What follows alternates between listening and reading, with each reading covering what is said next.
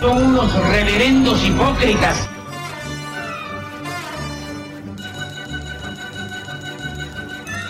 ¿Por qué no suben a la tribuna a responderme si son tan hombrecitos? Tú te puedes reír, tú puedes decir lo que tú quieras, pero tú mientes.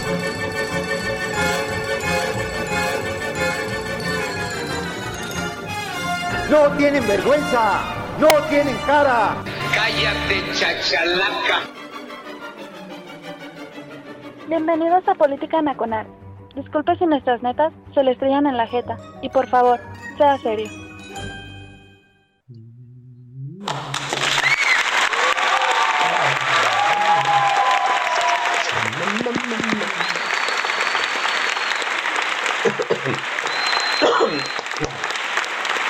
Gracias. Ya basta. Fue suficiente. Hola a todos, soy Oscar Chavía dando comienzo a Política Nacional, radiotuteros.com. Gracias a la gente que amablemente nos sintoniza en vivo. En vivo es más, se siente más chingón Política Nacional porque pues el nervio o la situación que vayas a decir una pendejada fuera de lo normal, pues siempre es agradable, ¿no? Gracias a la gente que amablemente se está conectando ya ahí en el tag de la, de la estación, los rudos del tag. Sí, la gente que amablemente nos acompaña también en vivo, ¿no? Este, pues ha sido una semana muy intensa para su servidor, ¿no? Algunos problemillas de salud que todavía siguen ahí constantes. Eh, eh, ayer inauguramos un espacio más de política nacional gracias a esta herramienta que nos dio Twitter llamada Spaces. Eh, inauguramos un, un space que lo llamamos el jueves de política nacional. Se puso muy chingón, hay que decirlo, ¿no? La verdad yo no sabía cómo funcionaba. Entonces, eh, yo creo que muchos no habían entrado a un space. Yo no sabía cómo funcionaba ciencia cierta. Este, creo que lo descubrimos juntos. Eh, tanto la radio de escucha, su servidor que era el moderador. Y pues toda la gente que habló ayer, ¿no? Algo que, mire, ni en mis sueños más chaqueteros llegué a pensar que iba a tener a Javo Chávez, a Osh Moreno, a este, ¿quién más estuvo? Ayer estuvo Isabel México, a mi, a mi camarada Rampatej, a Eduardo Villasana, eh, y, y, algunos otros más que estuvieron ayer. O sea, hubo muchas voces. Eh, no, hubo, no había un tema definido y todos nos concentramos, así como que dijeron, no, pues el tema principal es esta desgracia que ocurrió con la línea 2 del metro en la Ciudad de México. Qué desgracia, de verdad. Este, no soy un hombre de, mucha fe, hay que decirlo, pero vaya mis condolencias a los deudos de las víctimas. De verdad, mi solidaridad de algún modo con buenas energías para la gente que todavía tiene sus familiares hospitalizados este, yo sé que ahorita están viviendo un Via Crucis. Échenle ganas, muchachos. A los ciudadanos que no, no participamos de esa tragedia, nos toca presionar enormemente para que las autoridades se hagan responsables. Yo se los digo, ya en mi timeline pueden checar, yo se los digo porque viví en cierto sentido, de forma a la mejor indirecta, lo que le sucedió a la gente que resultó damnificada de las explosiones del 22 de abril de 1992 en Guadalajara. Eh, yo supe cómo los tres niveles de gobierno eh, que regían en aquel entonces el PRI, el alcalde era priista, el gobernador era priista, el presidente era priista, cómo se coludieron los tres niveles de gobierno para exonerar este, una fuga de Pemex que virtió gasolina en en las alcantarillas de la ciudad de, la ciudad de Guadalajara, en la zona oriente de la ciudad. Desafortunadamente siempre pagan las, las clases más, eh, más oprimidas. El oriente de la ciudad de Guadalajara pues es la zona más pobre de la ciudad. Sí, y, y yo en aquellos tiempos todavía andaba de socorrista. Y entonces sí, sí nos tocó chutarle un buen rato ahí, ¿no? Cerca de cuatro días, este, eh, pues eh, levantando los escombros en la calle de Gante, que fue una de las calles más afectadas. y luego estuvimos cerca de seis meses haciendo guardias en un campamento, en un refugio que se organizó en la escuela vocacional de la Universidad de Guadalajara, ahí en Marcelino García Barragán y la Olímpica. Sí, eh, créame, ¿no? Este, nadie, nadie, nadie le va a agradecer a usted el apoyo que le dé a los damnificados, a la gente que, este, que ahorita está padeciendo el viacrucis de este desastre de la línea 12, pero apóyelos, de verdad. Es, es, una satisfacción personal que se queda. ¿sí? Eh, a mí el gobierno, pues todo el servicio que se dio del 22 de abril nunca se nos agradeció. La verdad, el gobierno nunca hubo agradecimiento. Pero el día que levantamos el, el, el puesto de socorros ahí en la escuela vocacional, se hizo un acto con los damnificados, estábamos el servicio médico y estaba pues el ejército, ¿no? El ejército que fue responsable de levantar el campamento, ellos pues organizaban todo, casi todo, eh, incluida la cocina, ¿no? Y no, qué bárbaros, ese día yo le puedo decir que hasta el soldado más bragado pues sí lagrimió, porque fue una despedida muy conmovedora, ¿no? Yo me quedo con ese recuerdo normalmente.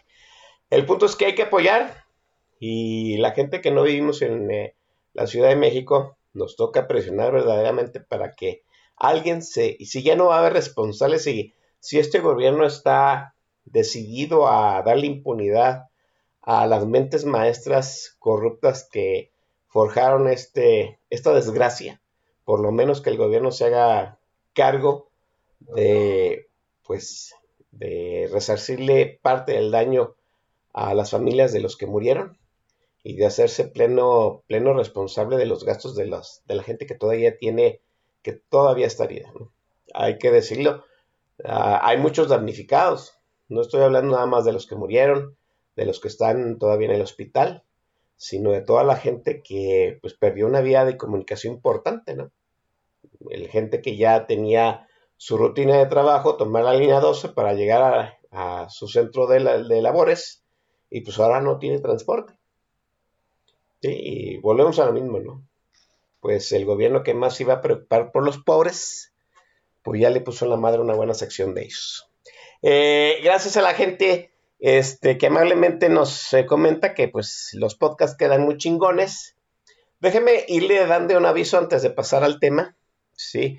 Eh, hemos tenido mucho muchos problemas en Spotify, en iBooks, en iTunes no se diga. ¿Por qué? En iTunes porque el sitio, el sitio de los podcasts es un soberano desmadre. No aparece nuestro podcast a pesar de que la interfaz entre nosotros y iTunes dice que están todos correctos. Eh, Spotify, la gente de Spotify se está poniendo cada vez más perro en el sentido del playlist. Ya sabe usted. Eh, nosotros subimos en bruto la, la grabación al sitio de alojamiento y cada vez se ponen más rejegos de que pues, las canciones hay que bajarlas porque tienen derechos, derechos comerciales, ¿no? Y pues como que no se nos hace correcto partir el, el, podcast para quitar la música, porque pues al fin y al cabo venimos a escuchar la música, no todo lo demás es, secundario. Este, entonces estamos viendo cómo, cómo arreglar esa solución definitiva estábamos trabajando muy a gusto con los dos sitios que alojaban podcast. De hecho, pues, no es una queja mía, es una queja generalizada. Si usted está escuchando algunos otros podcasts más, luego les irán a decir precisamente eso, ¿no? Que la gente de la música, que las compañías que alojan podcast cada vez se están poniendo más, este, más especialitas y pues uno no tiene un estudio de grabación como para andar haciendo edición y pues quebrándole el concepto a un programa. Bueno, vamos a ver qué vamos a hacer. Este, eh, vamos a lo que venimos. Hoy, mire, lo voy a comentar rápidamente. A principio de año dije que iba a haber debate aquí en Política Nacional. La gran mayoría de la gente que me conoce, que me sigue en el timeline, que ha escuchado los programas, saben que yo tengo mi propia tesis personal, única, individual, mía de mí, sobre cómo voy a, voy a votar en estas elecciones, pero yo nunca he querido que mi tesis personal sobre cómo votar imponga la línea del programa y me he dado la tarea pues de darle a la audiencia que me sigue aquí en Política Nacional pues más herramientas, más tesis, más debate, otras posturas eh, personales, grupales, de cómo se va a votar en esta elección, porque pues es un verdadero entuerto, es un nudo, es un nudo gordiano, ¿no? Yo sé que no todas las tesis, no hay una tesis correcta, yo creo que eso es lo primero, eso es lo primero que se, se tiene que, que asumir, ¿sí? No hay una tesis 100% infalible, eso es lo primero que tenemos que asumir como ciudadanos. Y mucho de las tesis que usted va a escuchar de otras personas, ¿sí?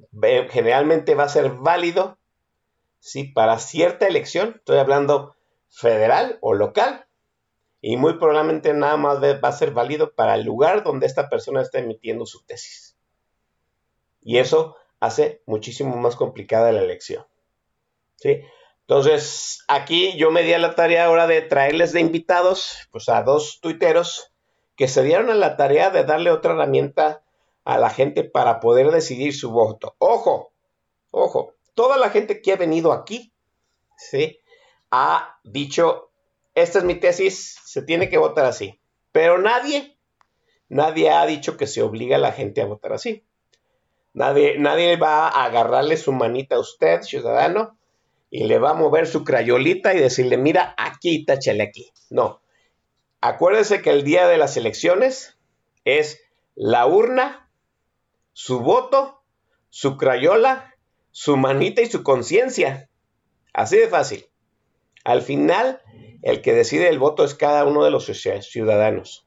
Y al final, cada uno de los ciudadanos tenemos que hacernos responsables del voto porque si estamos exigiendo que 30 millones de soquetes que votaron por este desastre se hagan responsables, bueno, pues por consecuencia, yo me voy a hacer responsable de mi voto del 2020. Déjenme presentarlo rápidamente. El primero de ellos ya lo conoce, ha venido aquí al programa a darnos las estadísticas de la pandemia. Yo lo sigo, soy fan.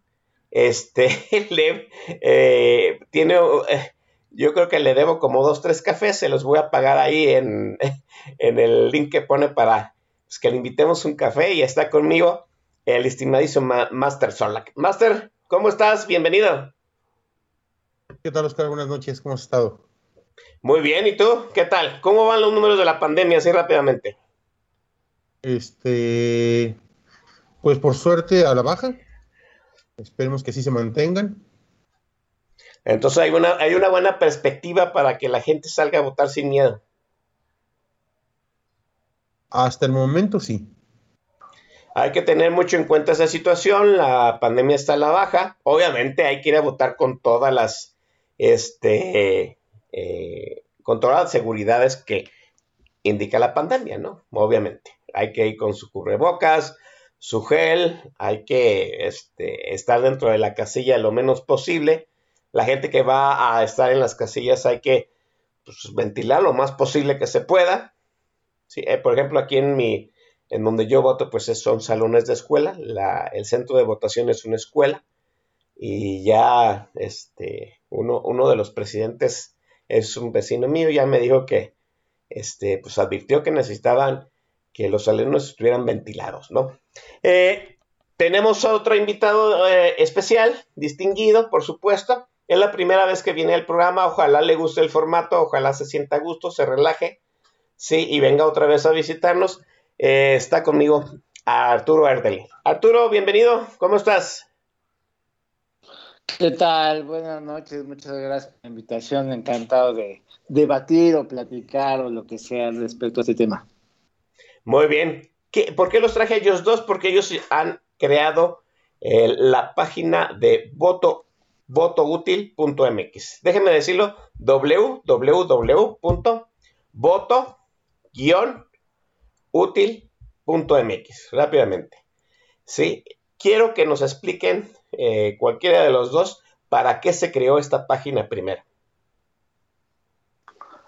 Pues yo te diría que esencialmente para orientar al ciudadano que esté convencido de que es necesario crear un contrapeso en la Cámara de Diputados, creo que ya lo vivimos hace muchas décadas cuando el, PRI tenía, eh, aparte de tener el poder ejecutivo, tenía mayoría en, en, la Cámara de Diputados y Senadores y que nos aplicaban la famosa aplanadora priista para aprobar leyes y hacer lo que querían. Y pues ahora se repite la historia, ¿no? Ahora tenemos a un nuevo partido, pero que eh, eh, en este caso Morena, que además tiene mayoría en el Congreso, y pues están aplicando lo mismo, ¿no? Que es, pues aprovechando que tienen mayoría, lo que diga el presidente eso se aprueba. Entonces, habemos varios ciudadanos que eso no nos está gustando, que no nos parece democráticamente sano. Entonces, pues la que yo decidimos conjuntamente crear una herramienta para que si algún ciudadano está convencido de que es mejor que haya contrapesos y que quien ostenta el poder ejecutivo no, no controle el poder legislativo, pues diga, bueno, ¿cómo debo de votar para lograr ese contrapeso en la Cámara de Diputados? Para eso está hecho esta herramienta. Es, es una herramienta que matemáticamente pues aval, eh, nos dice cuál es el contrapeso que tiene más posibilidades de ganar. O sea, estamos hablando el candidato que no es Moreno. Eh, tengo entendido que es correcto esto, Sorlac. Sí, así es exactamente. Es, es el eh, quien, la figura política que podría hacerle la mejor competencia en ese distrito al partido gobernante. Al partido gobernante.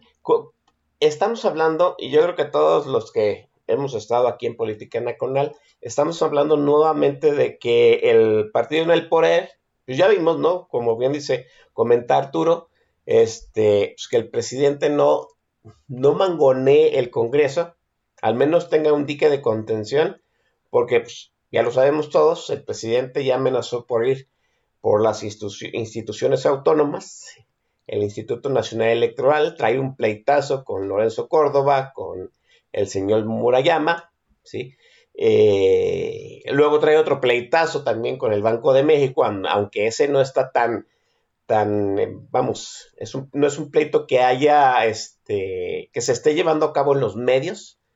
Eh, fuentes que ni te imaginas me dicen que el pleitazo con el Banco de México porque no le va a entregar eh, ningún excedente monetario, se está llevando tras bambalinas en los, este, en los pasillos del poder y que López, eh, López está encabronadísimo porque el Banco de México no le va a dar dinero, ¿no? Entonces, ya nos amenazó el presidente de que quiere regresar las atribuciones de estos organismos autónomos a las secretarías.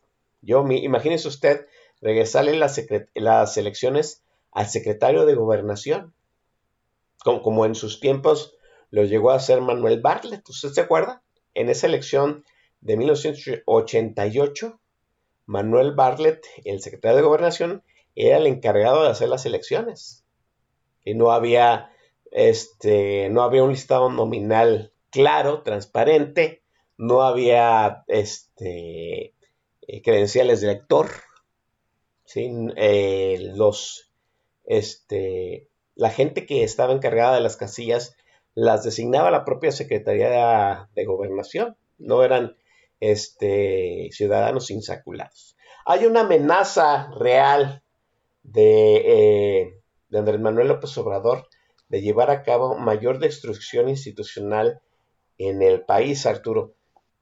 Eso ya requiere medidas urgentes. ¿El voto útil es una medida urgente? Así es, es una actitud definitivamente urgente.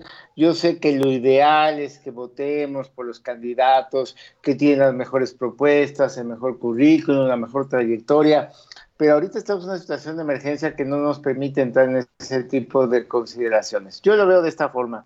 Imagínate que vamos en un automóvil en la carretera que ya se quedó sin frenos. Entonces ya nos quedamos sin frenos, ya hasta nos salimos de carretera, vamos rumbo al barranco, ¿no? Y entonces, ¿qué es el voto útil? ¿Cómo yo veo el voto útil? Pues es, ¿sabes qué? Pues ya va el, carro rumbo al barranco, abramos la puerta y brinquemos para salvar nuestra vida.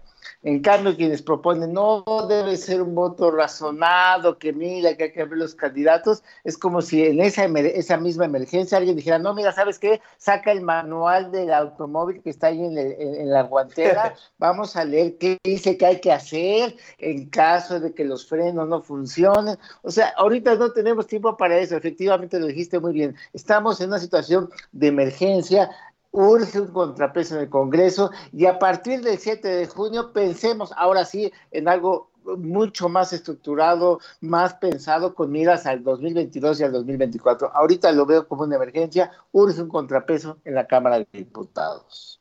Eh, estamos diciendo entonces, eh, Sorla, que hay que dejarnos de cosas más sofisticadas para entrarle pues, a las cosas más matemáticas. Alguien, yo siempre he dicho, déjeme decirlo así, ¿no?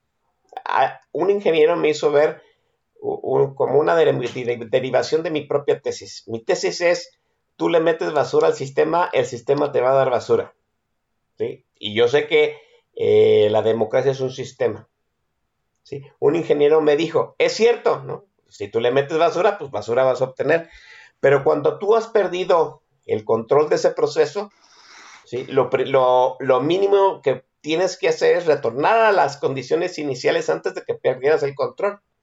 Estamos en esa situación, Sir de lo preferible, lo más urgente, lo más sensato en este momento es regresarnos a las condiciones que estábamos antes de que Morena tuviera el control del Congreso. Por es que no tenemos otra opción.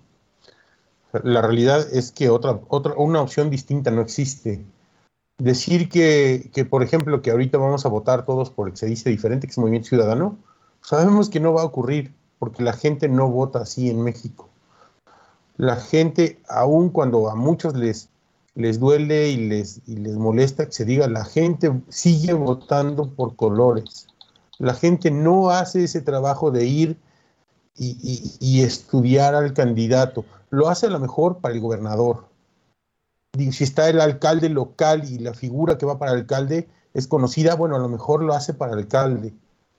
Pero la realidad es que cuando hablamos a nivel federal, que la representación de, que quién es el que nos va a representar, pues usualmente es un desconocido y no lo tenemos muy claro, la gente vota por color. Y lo que estamos buscando con la, con la página de voto, de hecho está al principio, al inicio de la, de, la página, al entrar es y no, lo que necesitamos es que votes por un color, aun cuando no sea el color que te gusta. Y eso va a ser muy difícil de convencer a la gente, porque a la gente no le gusta hacer eso. Pero la realidad es, ahorita tenemos en, la mayoría de los distritos a, a, PRI, PAN, PRD, eh, yendo juntos, en algunos separados, y tenemos Morena. La realidad es que los otros, perdón allá para el amigo Santiago, no pintan. Entonces, pues sí, yo creo que sí podemos pensar en hacer un cambio más adelante, pero como buenos mexicanos ya dejamos todo para el final y tenemos la votación a un mes. Ah, pues ah, nos, toca votar por lo que hay. Sí, ¿no? Eh, vamos, volvemos a lo mismo, ¿no? Cuando te entregan la boleta electoral, en este momento ya están definidas los espacios de la boleta, ¿no? Y, alguien decía, pues hay que, hay que hacerlo mejor con lo que ya está en la boleta. Con estos bueyes nos tocó arar, no hay más, es cierto.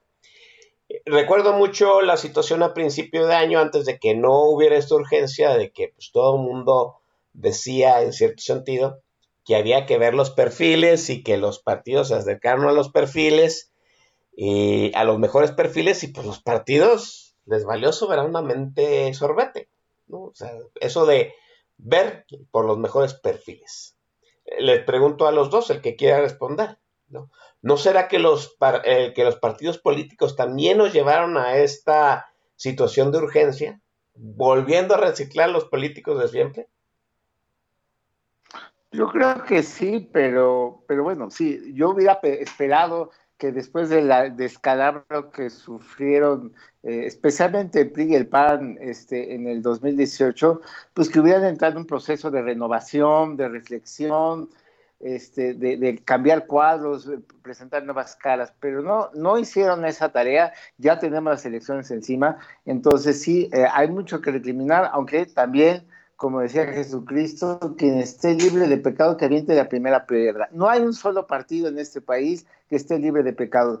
Ni siquiera MC, Movimiento Ciudadano, que se quiere presentar como la tercera vía, o sea, no olvidemos que Movimiento Ciudadano, que antes era Convergencia, apoyó a López Obrador en 2006, luego ya como Movimiento Ciudadano apoyaron a López Obrador en 2012 y luego en 2018 fueron en la alianza Copan y PRD, a quienes ahora ellos critican. Entonces, nadie está libre de pecado, ¿no? Entonces, yo pienso que en el México del 2021, el voto útil para la elección de la Cámara de Diputados implica recurrir a los malos para evitar que los peores destruyan al país. Así de simple. No, no, no hemos hecho, no hemos hecho eso en los, las últimas elecciones. Votar por el menos malo y la inercia sigue siendo negativa. Así es, así ha sido, pero, pero no hemos salido de eso. O sea, había esperanza, de que con, este gobierno rompiéramos esa inercia. Yo fui de los que votó por López Obrador en 2018, y no solo en 2018, voté por él en 2012, en 2006, y llegué, pues ni modo, o sea, dicen que es de sabios cambiar de opinión, y ante la evidencia no me queda más remedio que cambiar. Yo pensé que iba a ser diferente, seguimos igual, y efectivamente, como dices, tenemos que seguir escogiendo de entre los malos el menos peor. Bueno, ahí, está, ahí está una situación. Déjeme decirlo porque, ojo, el voto útil me parece que es una situación desesperada, es cierto, pero el 3 de junio debemos despertarnos, debemos de levantarnos, este, ver cómo quedó conformada la, la Cámara y empezar a trabajar para que no nos vuelva a ocurrir en el 2024, que cuarto para las 12, sigamos este, en esta situación de pues, otra vez otro motivo desesperado porque no se trabajó tres años para que los partidos o un nuevo partido, nuevos perfiles, pues llegaran a la boleta, que, que fuera una boleta con muchísimas mejores opciones o de mejor calidad este, dentro de ellas, ¿no? Ha habido, hay que reconocerlo, no sé cómo lo pienses tú, Sorlac, ha habido un desdén ciudadano de todo mundo, yo e me incluyo en ellos, en el sentido de que siempre trabajamos con la boleta un mes, mes y meses de, ir a emitir. Y la boleta se trabaja desde el, desde el día siguiente de la, de la elección anterior, Absolutamente. Tienes toda la razón. Siempre hacemos eso, como te lo dije hace un ratito, dejamos todo para el último día. El último día queremos decidir quién es el mejor candidato, el último día este, queremos resolver y el último día queremos construir Finlandia, como, como lo dijo Pablo la semana pasada. Y pues no, no, desgraciadamente, en el momento en el que nos encontramos, no estamos para construir Finlandia. Estamos para, primero que nada, proteger la Constitución. Es muy urgente que, Morena no tenga la mayoría calificada, porque con la mayoría calificada va a ser pedazos el país. Eh, eh, las, las eh, como, tú sabes, nosotros, bueno, Arturo, porque Arturo es el que hace el cálculo, no lo hago yo, yo nada más me encargo de la página. Bien. Eh, usa, él, usa la, eh, como parte de su cálculo, el Poll of Polls de Oráculos. El Poll of Polls de Oráculos ya pone bastante arriba de la mayoría absoluta a, Morena junto con el Partido Verde y el PT. Entonces, pues eso, está dando lata, perdón. ¿Qué pasó? Eh, sí, ahorita los pone arriba, arriba de 300, de 300 curules para Morena, Partido Verde y PT. Así es. Eso, e, eso ya es muy preocupante porque van a poder cambiar un montón de leyes, pero con tantito más que logren o con tantito que Movimiento Ciudadano se venda, van a alcanzar la mayoría calificada porque necesitan poco más de 330 eh, diputados. Y eso es pensando que todos los legisladores se presenten, porque la mayoría calificada y la mayoría absoluta son en base a los legisladores presentes al momento de emitir la votación. Así es. Entonces, ¿qué, está pasando? Si, están muy cerquita y, tienen la, la, mayoría calificada muy cerquitita y pueden organizar que dos diputados de la oposición falten y otro güey se abstenga y otro no escuchó, pues se la llevan a la bolsa. Necesitamos que haya una diferencia más amplia. por, para que los partidos no puedan navegar con la bandera del, ay, este, eh, eh, eh, pues lo intentamos, pero tienen la mayoría y, que haciendo chanchullos como ese, como que con que falten dos diputados ese día se pierde una votación.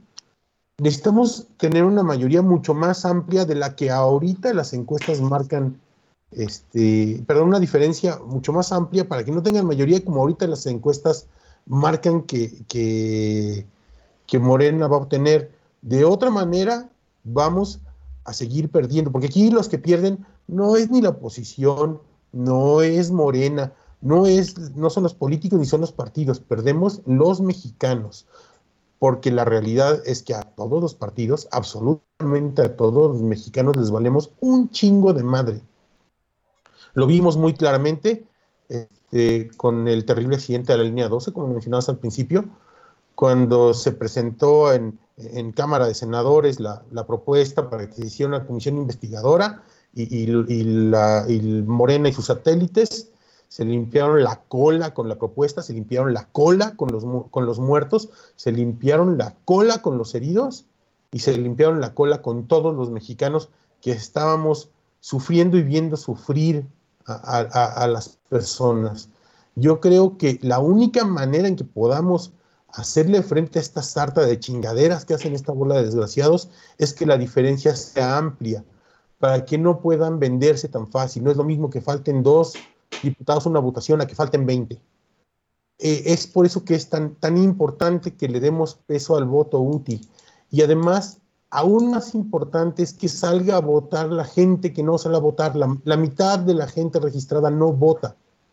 Y no vota muchos por hueva, porque somos mexicanos y la hueva nos domina para muchas cosas, pero además no votan porque simple y sencillamente no quieren hacer el esfuerzo mental de decidir por quién votar. Bueno, no lo hagan. Entren a la de su teléfono, entren a la página, ahí les voten.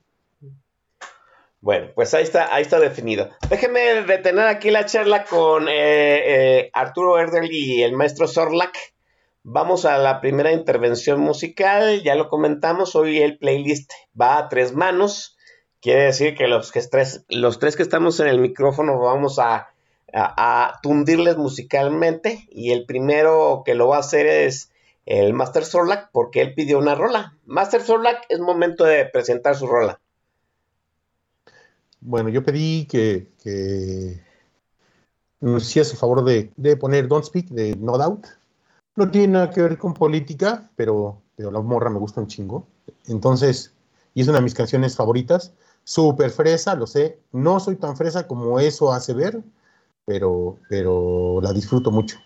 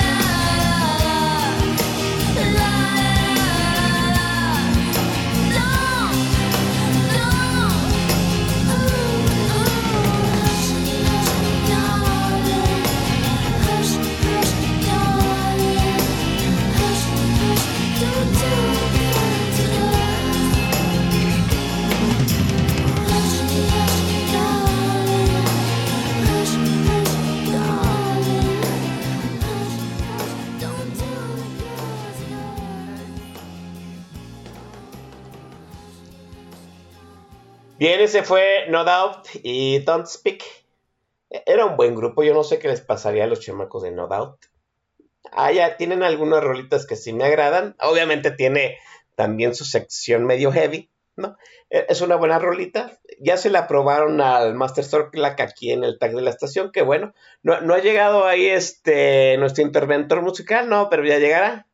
Ahora Iván Rubio está llegando tarde, qué raro. Bueno, déjenme darle un repaso a la gente que está ahí en el tag. Gracias por acompañarnos en vivo. Está Logic, el Master El Shah, este, alguien trae una botarga de Don Vix, el señorón Corazcón, mi MX, eh, Mr. X 2019, Guzmán 4, Ergon, Ixi Menes FY, algo así, Coronel Chorizo, está Javier Santoyo, bien contestona, Mike Ramírez, Frontera México, Javo Chávez, Santoro Limio, Saitaita, Dritten, Corazcón y el señor Eric. Saludos a todos ellos.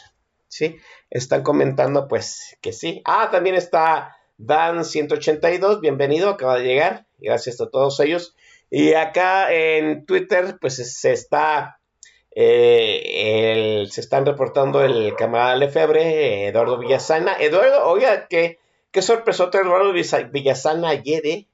Me gusta hasta para que sea compañero aquí de, de este de cabina, ¿no? Luego uno no tiene muchas cosas que hacer, pero que les digo.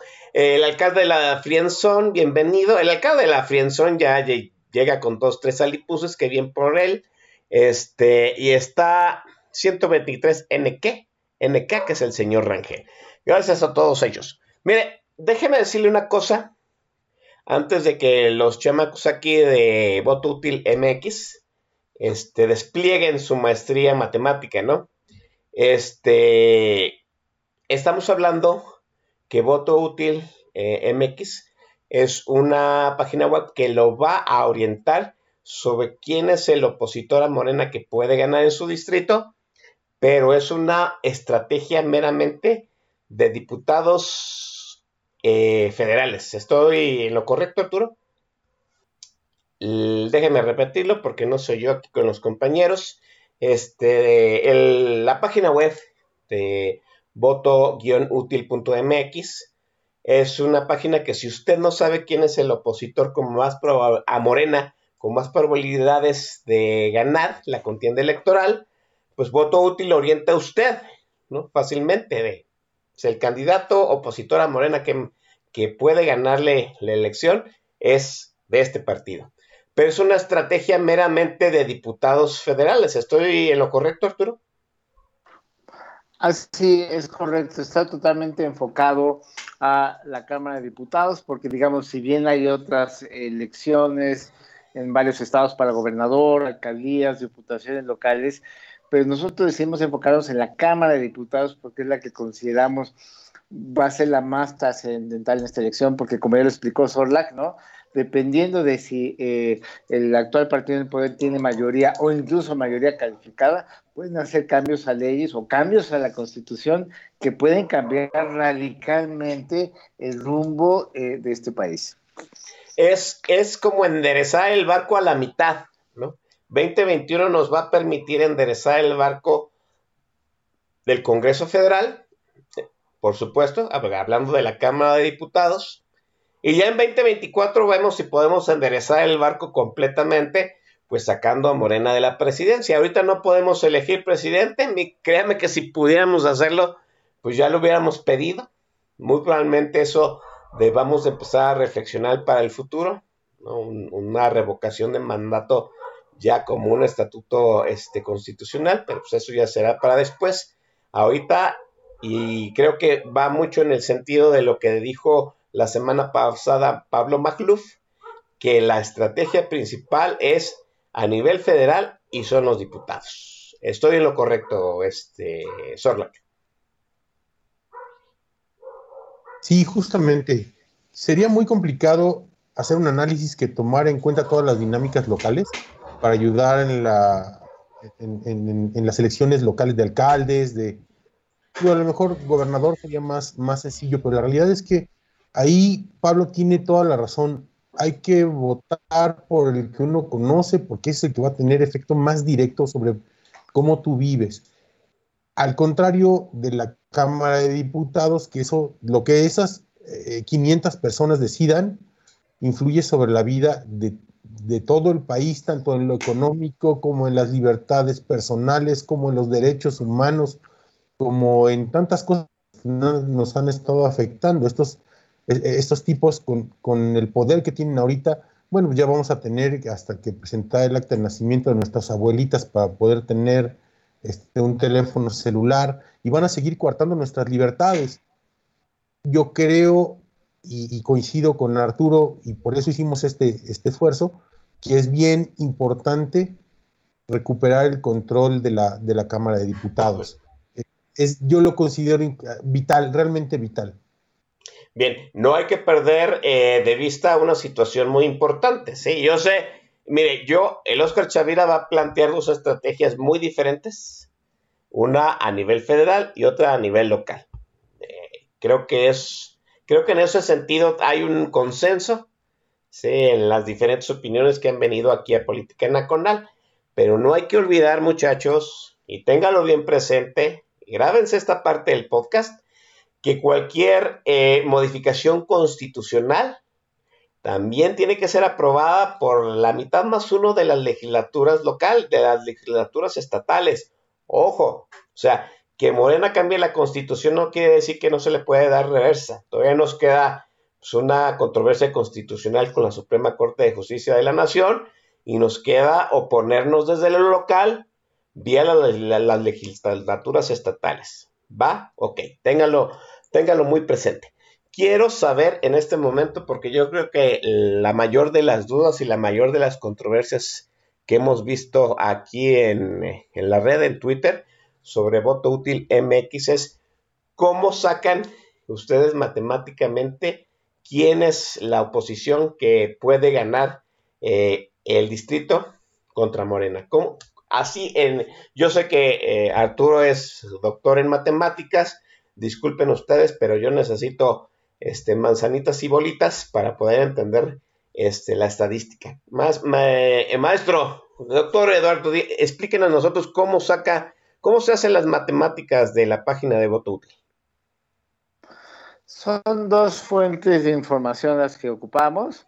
Eh, eh, del, del, año 2018, de los cómputos distritales que cualquier ciudadano puede descargar de la página del INE de la elección de diputados del 2018, de ahí únicamente tomamos o deducimos este, qué presencia tiene cada partido político en cada distrito. O sea, todos sabemos que hay distritos en los que ciertos partidos es más fuerte o más débil, cada partido tiene sus bastiones. Entonces, del 2018 simplemente ocupamos esa información para saber en dónde es más fuerte y más débil cada uno de los partidos que pueden hacer contrapeso en la Cámara de Diputados. Y luego, con base en esa presencia electoral que tiene en cada distrito, luego utilizamos el poll of polls que publica la página oraculus.mx, que ese eh, poll of polls es básicamente una forma de promediar, no es un promedio simple, pero es una especie como de promedio sofisticado de las principales encuestas de intención de voto que se hacen en el país este, para la Cámara de Diputados. Entonces ya distribuimos, como esa es una eh, estimación, digamos, a nivel nacional de intención de votos para la Cámara de Diputados, lo que hacemos es proyectar esa intención de votos a nivel nacional en cada uno de los, los 300 distritos electorales de acuerdo al nivel de presencia que tiene cada partido. Así es como lo, hacemos ese cálculo. Nuestro cálculo es totalmente reproducible porque se basa en información que es pública, que es consultable cualquier ciudadano e incluso hasta en una hoja de Excel podrían reproducir los cálculos a los que estamos llegando. Eh, entonces vamos a dividirlo en tres partes, rápidamente. Número uno, ustedes ocupan los resultados electorales eh, para diputado federal de la última elección que fue la del 2018 para hacer una ponderación sobre la presencia, ojo, no dijimos intención de ojo, presencia electoral de cada uno de los partidos en cada uno de los 300 distritos electorales del país. ¿Estamos correctos? Correcto. Esa es una fuente. Número dos, luego usan la encuesta de encuestas, podríamos decirlo así, poll de polls, de la página de Oráculos. ¿Por qué esa encuesta precisamente? Porque de hecho, de hecho son, eh, pues es la metodología en México más sólida de agregación de encuestas. Eso lo hace Javier Márquez, que, bueno, ustedes pueden investigar quién es.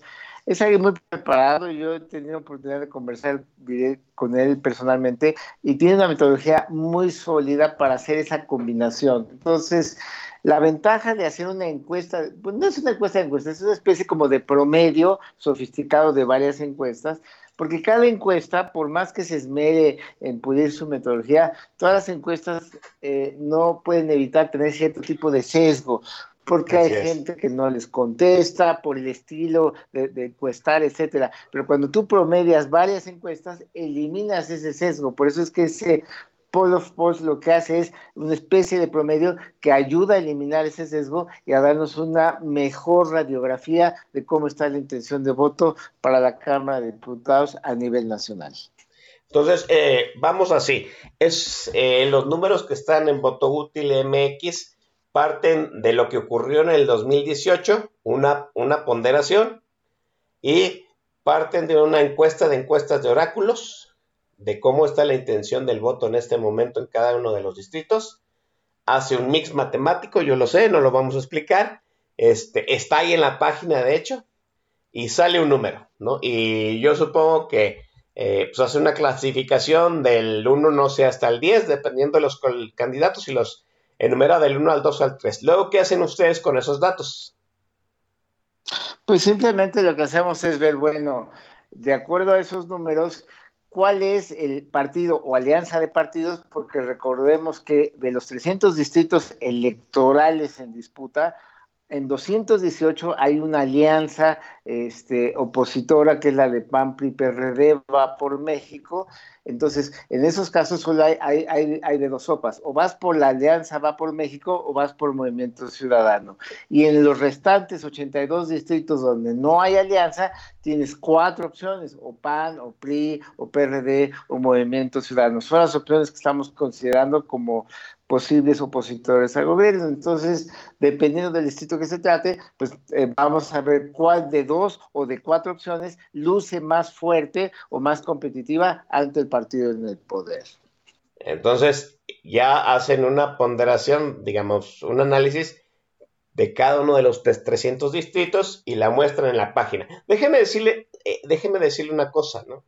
La página le dice a usted quién es el partido eh, opositora Morena, que figura en primer lugar eh, como, como opción de voto, pero le da la lista de todos, ¿no? O sea, no le dice, mira, en el distrito 27 de Tangamandapio, el PAN puede ganarle a Morena. Pero luego siguen todos los demás. O sea, no le oculta la, la información de ninguno de los candidatos. Estoy de acuerdo, estoy correcto.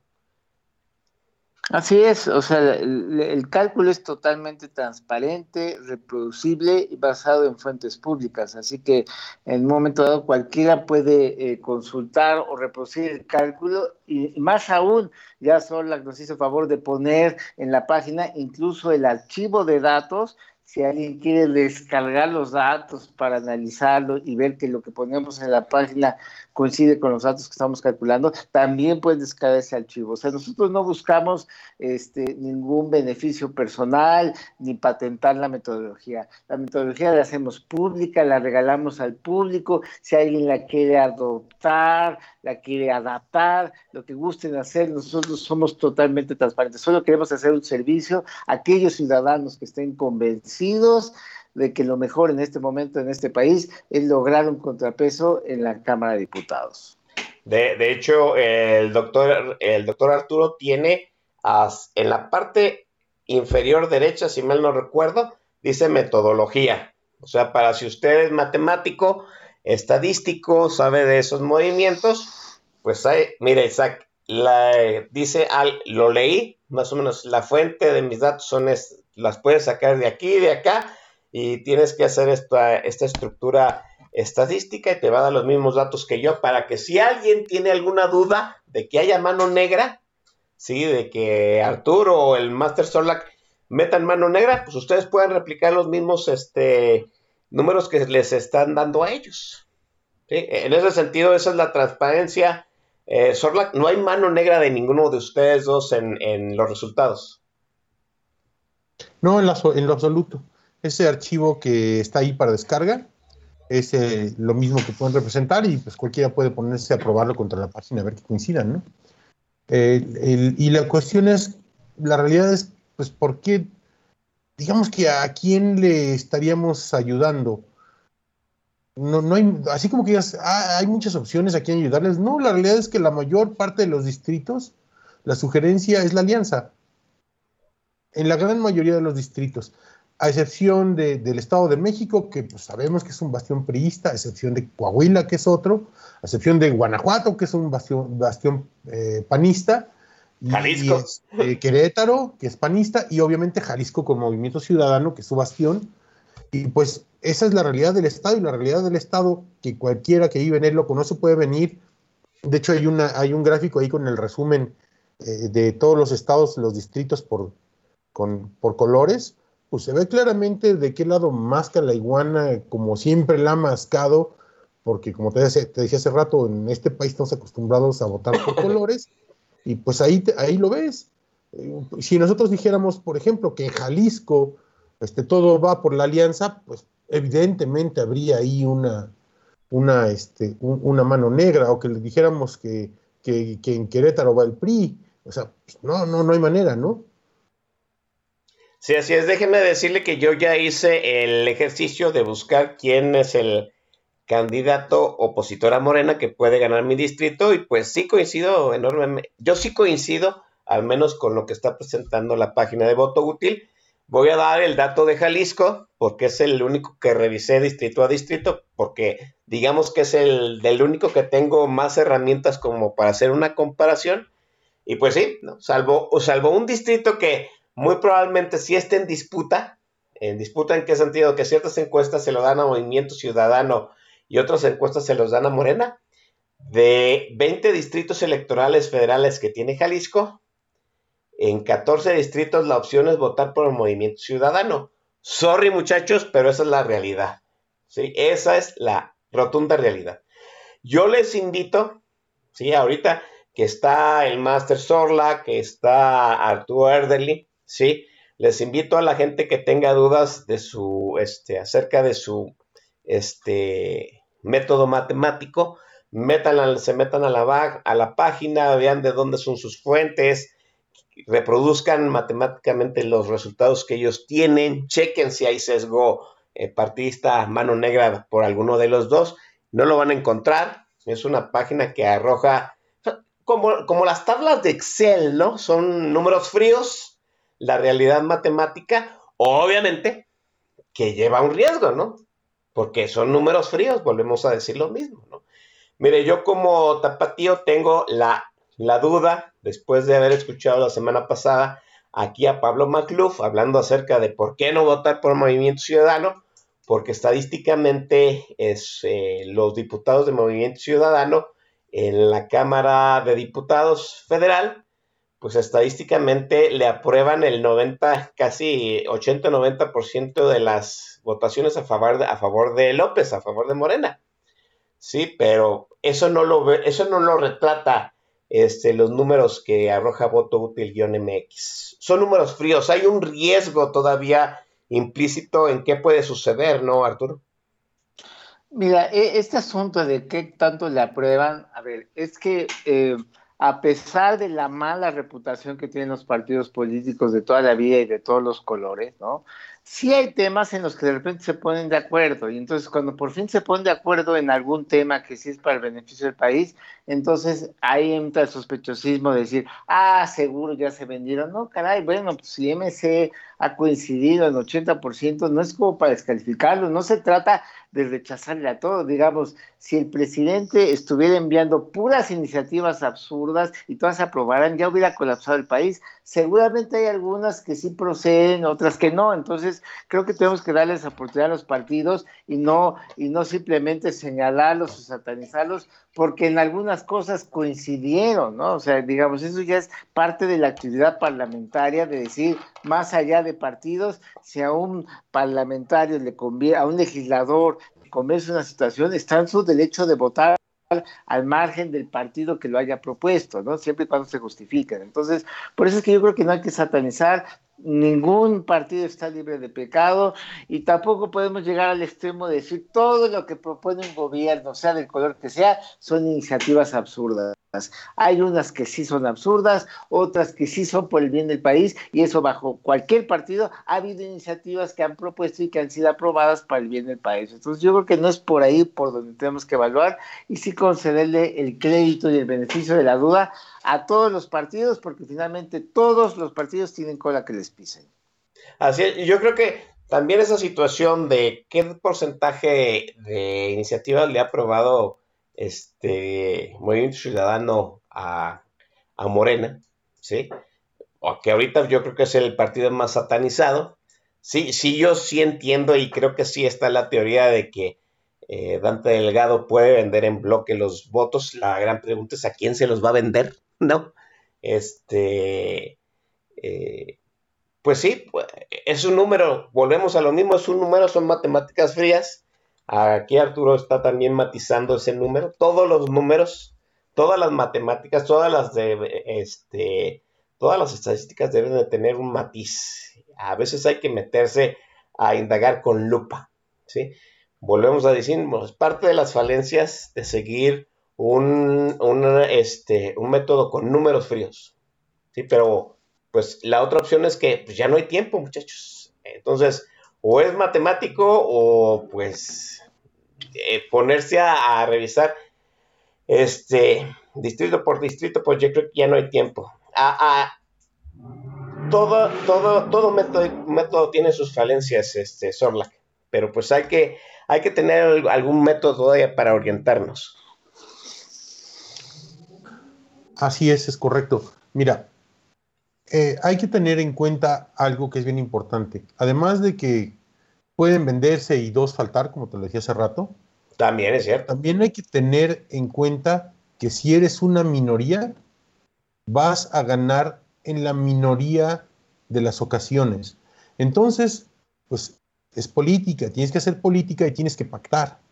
Tienes que pactar para ganar en las que son más eh, vitales para, para, los intereses que representas, porque todos los partidos representan intereses deberían de ser los nuestros, la realidad es que no es así. Pero, y entonces para poder ganar en los, a lo mejor dos o tres que tienes oportunidad de ganar, tienes que ceder en 20. Es por eso que es tan importante que le demos la vuelta para que dejen de ser una minoría, para que entonces puedan ganar en la mayor parte de las ocasiones o por lo menos repartirlas. Eh, no podemos tampoco exigirles a, diputados que están en minoría que ganen en todo. Pues no, van a tener que ceder en un montón de cosas para poder eh, eh, ganar en una u otra que les es muy, muy relevante o importante. Y pues los que vamos a perder en todas las demás junto con ellos somos los mexicanos.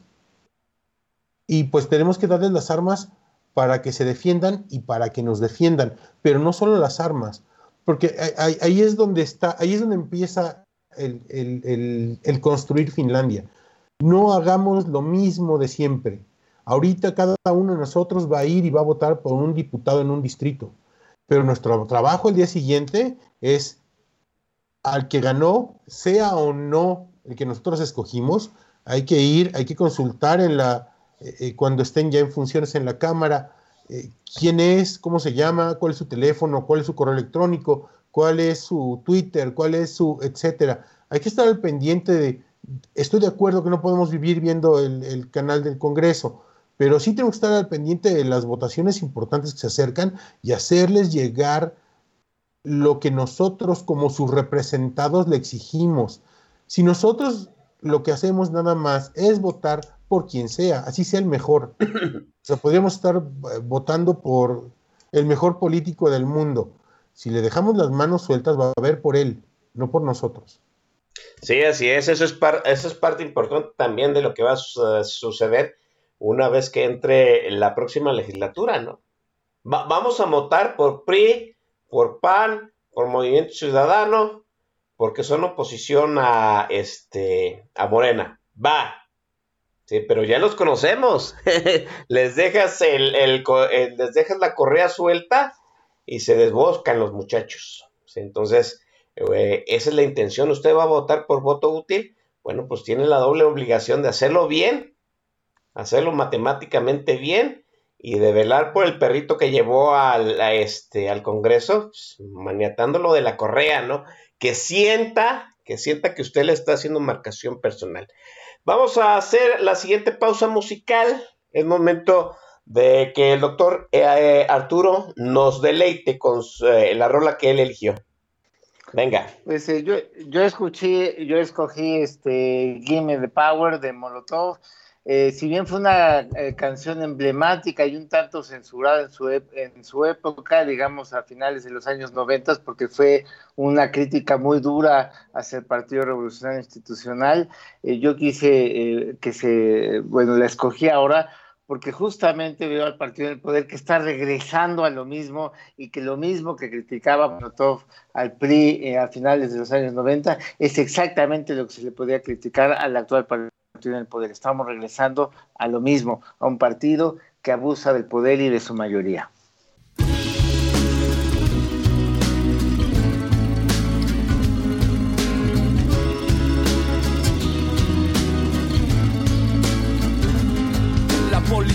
te está extorsionando. Pero ellos viven de lo que tú estás pagando. Y si te tratan como a un delincuente, no es tu culpa. Gracias al regente, hay que arrancar el problema de raíz. Y cambiar al gobierno de nuestro país, a la gente que está en la burocracia, a esa gente que le gustan las migajas. Yo por eso me quejo y me quejo porque aquí es donde vivo yo ya no soy un pendejo que no guachas los puestos del gobierno. Hay personas que se están enriqueciendo. Gente que vive en la pobreza.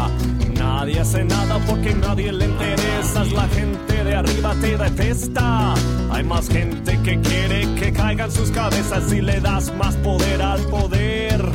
Más duro te van a venir a coger. Porque fuimos potencia mundial somos pobres, nos manejan mal. Dame, dame, dame, dame todo el power para que te demos en la madre. Gimme, gimme, gimme, gimme todo el poder, I can come around to joder. Dame, dame, dame, dame todo el power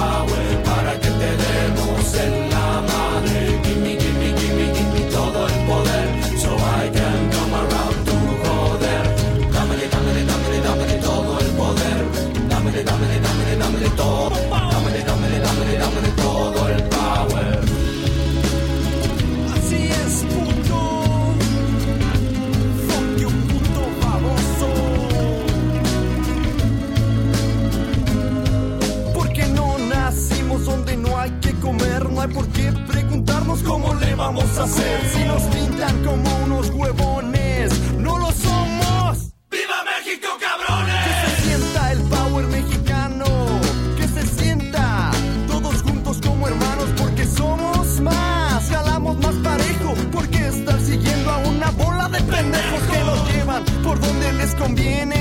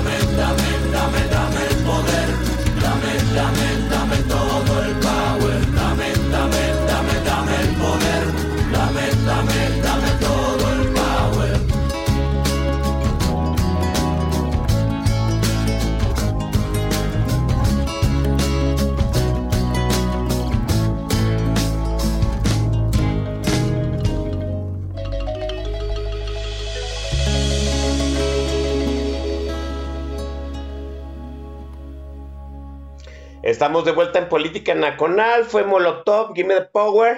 Qué buena rola, por supuesto. Dice, dice aquí alguien en el tag, pues que es una rola de morenistas. Mire, pues, la letra le checa, ¿no? qué, qué, qué, irónico ha de ser, ¿no? Que tú hayas compuesto una, una canción para un régimen, ¿no? Luego comulgues con el nuevo régimen y tu canción siga, siga este, empleándose y le cheque al nuevo régimen. Es cierto, ¿no? Este, no se le ha dado poder a, a la gente.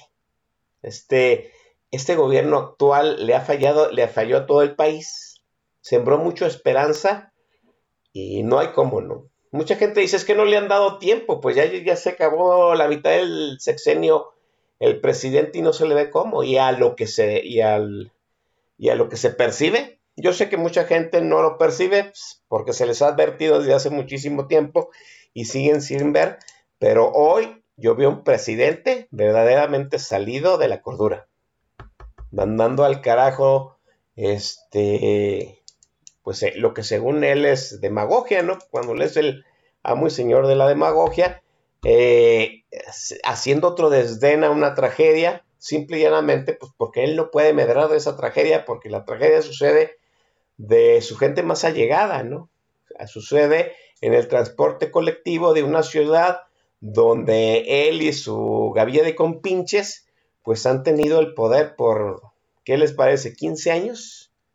¿Sí? obviamente no estoy contando los años en que estuvo el, ingeniero Cárdenas ni este Chayito Robles, porque pues, ellos no eran del grupo de López Obrador. Estoy contando de López Obrador y todos los que siguieron después, incluyendo Miguel Mancera. Mucho, mucha gente va a decir, Mancera no es del grupo de López Obrador. Pues ellos lo dejaron, ¿no? Este, Marcelo Ebrard dejó a Miguel Mancera, como sea, pues es un legado de ellos mismos. Y, quién sabe cómo va a estar el desmadre del metro, cómo se van a salir este, a liberar esa situación. Ya van a crear una comisión investigadora. Las comisiones investigadoras simplemente son para ganar tiempo, para congelar este, eh, el tema, que la gente olvide que la herida sane lo mejor posible, darle largas. Y las comisiones investigadoras también son para que la burocracia, los números, los archivos, pues este, hagan papeleo donde esconder la verdad. Así es. No. Retomando al tema, este, ah, dice el coronel Chorizo que AMLO entró en el 2000, así que son 21 años en que esta en que este grupo de miserables pues tiene el control de la Ciudad de México. Entonces ya son las dos décadas, ¿no? Bueno, yo les digo, mis estimados habitantes de la gloriosísima Ciudad de México, eh, que el, cuando fueron las explosiones aquí en Jalisco, pues se rompió, fue como una cabose, y el PRI en la siguiente elección, que fue en el 94, perdió el control del Estado, ¿sí? Y lo perdió por tres sexenios. ¿sí? El PAN entró el ingeniero Cárdenas Jiménez, ganó el PAN en el 94 y, se, y el PAN este, llevó el control de la gobernatura durante tres sexenios. 18 años se tardó el PRI en retornar, ¿sí? cuando volvió a ganar Aristóteles Sandoval, pero ese fue, perdió este, la gobernatura en parte precisamente porque la gente no le soportó pues, ese, ese desmadre de, de andar ocultando las culpas de Pemex. Este, retornando aquí en la charla con los compañeros de voto útil-mx, mire, déjenme, usted, déjenme decirle a ustedes, eh, voto útil a el puesto, pues números, a ese dedo en la llaga de votar en contra de Morena de una forma inteligente, de una forma inteligentemente matemática, podría decirlo yo. Sí, yo sé, y vuelvo a repetir, porque ya hay alguien ahí diciendo, ah, es que en mi distrito me dice que vote por... Alguien dijo que Rocío Banquels. Mire, volvemos a lo mismo, las matemáticas son frías, ¿sí? Las matemáticas no ponderan si usted va a votar por Rocío Banquels o va a votar por, este, por algún otro desconocido, ¿no? Ya lo dijo el Master Sola, que el doctor eh, eh, Arturo, pues ese es el que le puede ganar a Morena, ¿sí? Eh, siempre votamos por colores, muy probablemente en lo local votamos más por personajes porque los conocemos mejor, pero ahorita es un voto este, opositor, matemáticamente inteligente, punto, no más, no pidan más, son números, sí. Bueno, pues esa, esa intención inteligente de votar eh, opositoramente a Morena ya este, hizo acalambrar a varios. Déjenme decirle que pues, el representante ante el Consejo del Instituto Nacional Electoral se quejó de la página, ¿no? Le, le, hizo una queja en el instituto para que investigara a los muchachos de Voto Útil MX. Déjeme darle voz a Arturo para que nos explique qué pasó. Eh, cuéntanos, Arturo, cómo estuvo el episodio de esta queja, de esta este, pues, observación y que hubo investigación. ¿Qué pasó?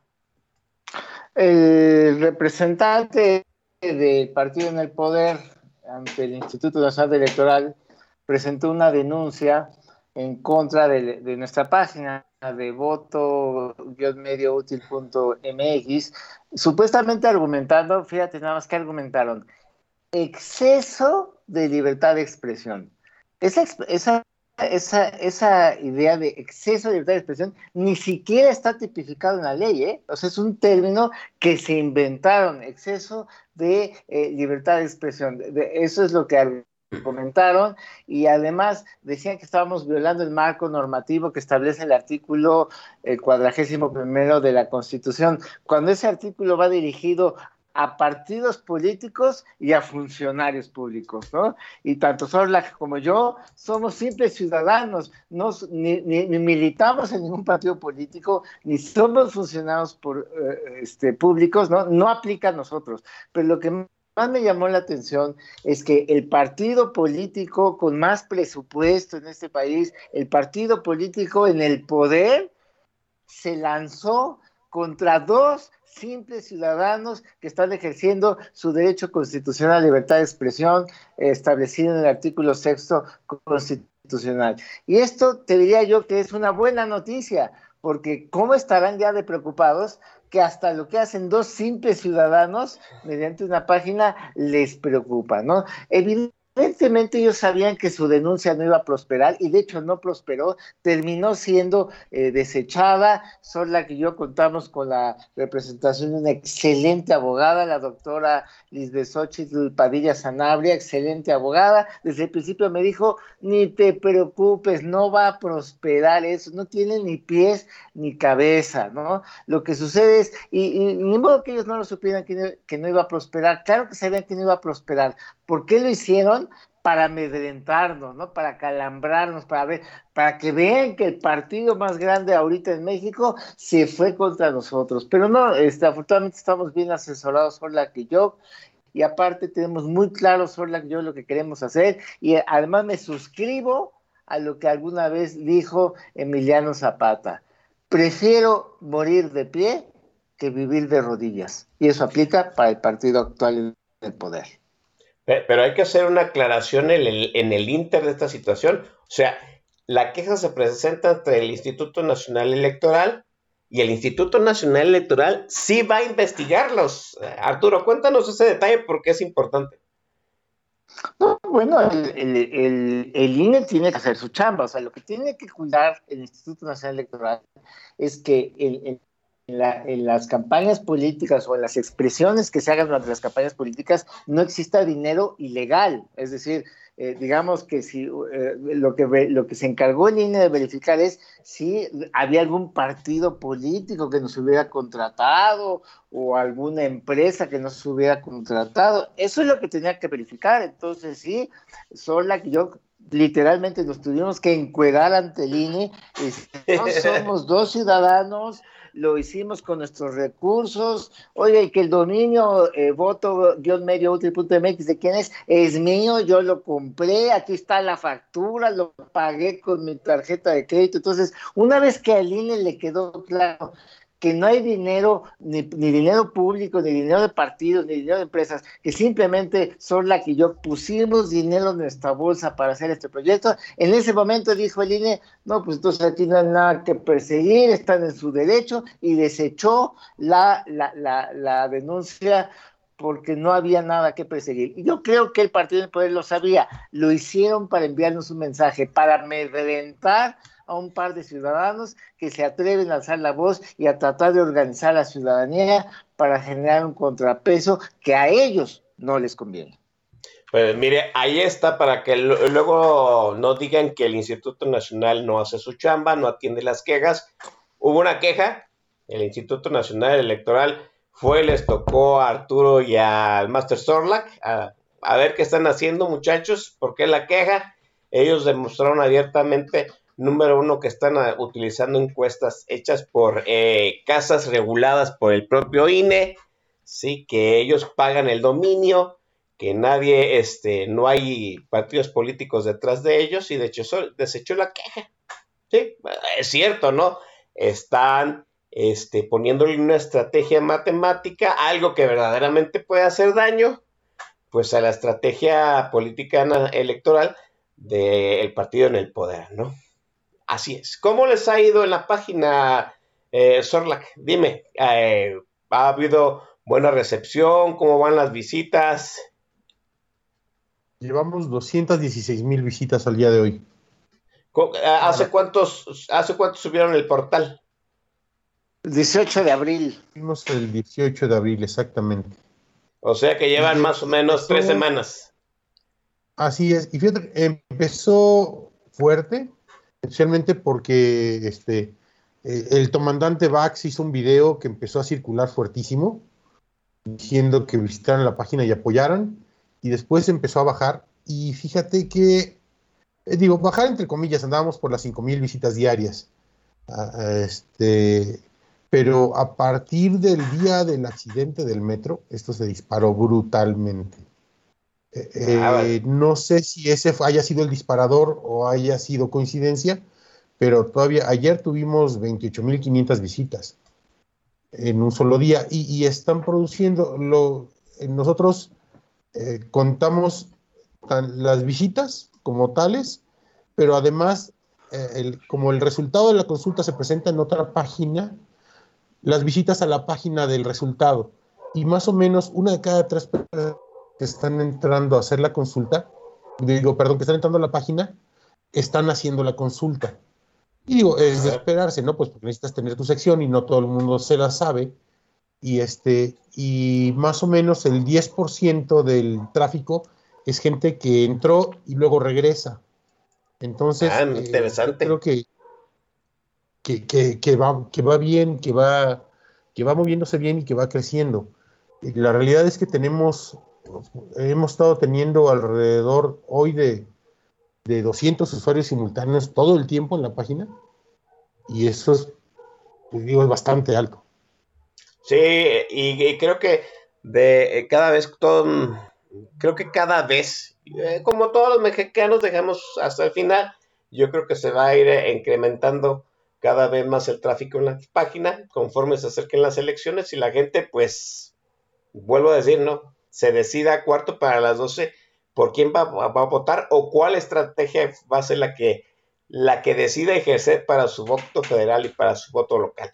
Déjeme eh, dejar la charla aquí, vamos al último corte, a la última intervención musical, luego despedimos a los dos invitados, esta va por cortesía mía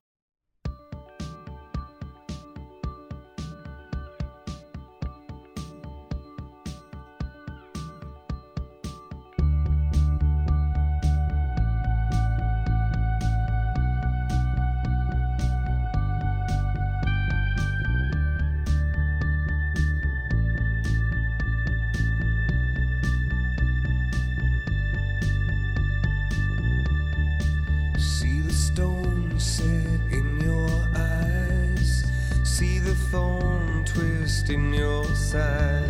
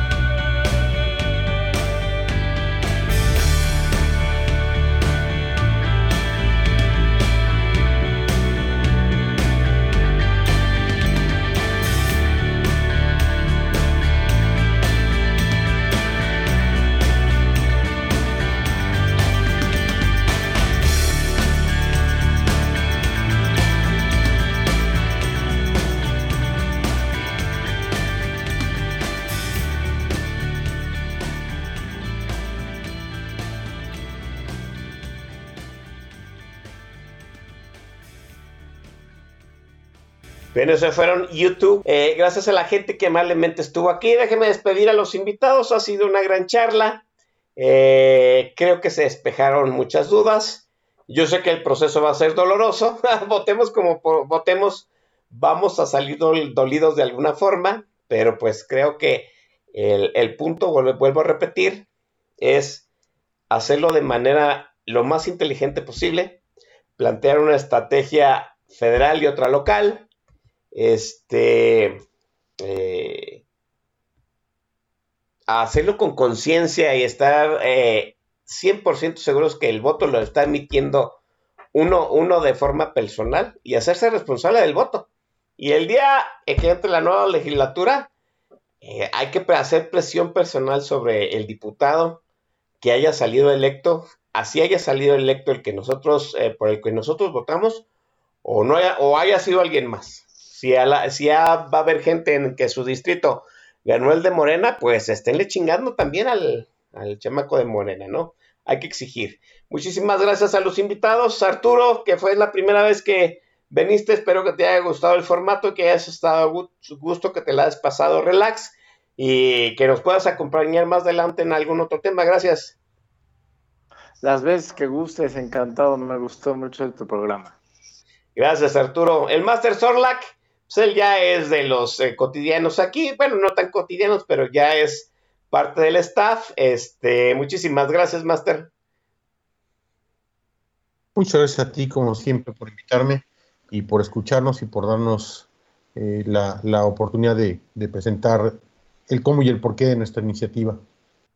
Vamos repitiendo la página para, la, para, los despistados que no le han tomado todavía el nombre.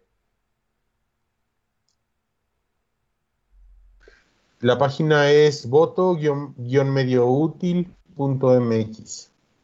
Voto-medioútil.mx. Vaya usted a hacer el ejercicio. Vamos, si no va a votar útil, por lo menos desee el gusto de saber eh, cómo está eh, hoy por hoy este, la caballada fla, flaca de su distrito. Nos vamos, chamacos. La semana que entra tendremos otra charla pendiente. Estén atentos allá al jueves de Política Nacional en un space de Twitter y ya nos estaremos escuchando. Cuídense.